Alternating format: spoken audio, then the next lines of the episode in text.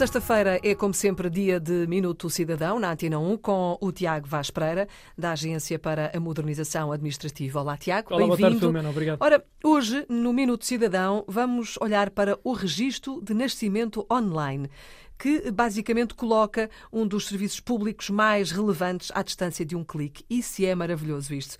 Hum, há a possibilidade de ser realizado de uma forma simples, de uma forma rápida, de uma forma segura, o que também é importante, e, e deixando de lado a burocracia que está associada a, a esta deslocação à conservatória, a- ao balcão do Nascer Cidadão. Portanto, só vantagens, não é? Queres falar-nos sobre isto? Sim, o registro de nascimento é um serviço público que pode ser realizado online desde abril de 2020 e desde então tem permitido que os pais não tenham de se deslocar a uma conservatória ou a um balcão Nascer Cidadão que podem ser encontrados em algumas maternidades do país para registar o nascimento de uma criança. Na certidão de nascimento estão presentes factos de registro obrigatório, como por exemplo o nome e a filiação, a data e o local de nascimento, de uma forma geral. Acabam por ser as informações básicas de cidadania e que têm de ser averbadas. O registro de nascimento online é gratuito e pode ser pedido a partir de casa de uma forma muito simples e cómoda. Para isso é necessário aceder ao portal de serviços públicos, o E-Portugal, e fazer a respectiva autenticação no portal, recorrendo para isso ao cartão do cidadão. Neste caso será necessário um leitor de cartões e os códigos PIN da morada e da autenticação.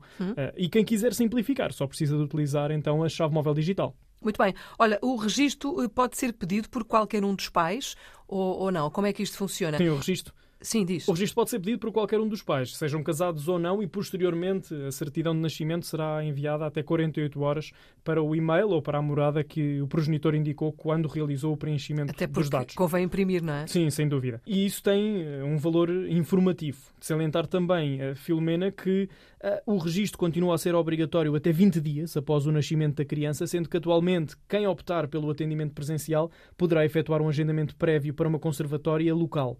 Neste caso, os pais terão de levar o recém- o recém-nascido à repartição pública na data agendada para formalizar então a certidão. Muito bem. Olha, e quem nasce lá fora? Por exemplo, eh, sei lá, em França ou no Reino Unido, como é que isto funciona? Nesse caso particular, os pais podem pedir online o registro de nascimento e nacionalidade da criança se ambos tiverem nacionalidade portuguesa e a criança tiver nascido há menos de um ano. Nestes, eh, nestes casos, o pedido de registro de nascimento também pode ser pedido online através do portal de serviços públicos, o E-Portugal, e para efeitos de autenticação, os pais deverão também recorrer ao cartão de cidadão ou à chave móvel digital.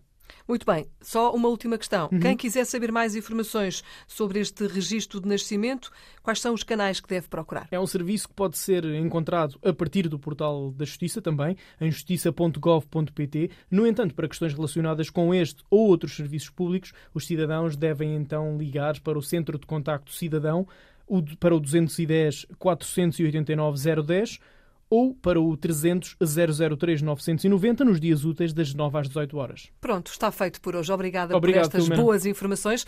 Tiago Vaz Pereira, da Agência para a Modernização Administrativa. É assim o Minuto Cidadão, esta hora na Antena 1 e sempre quiser também na RTP Play.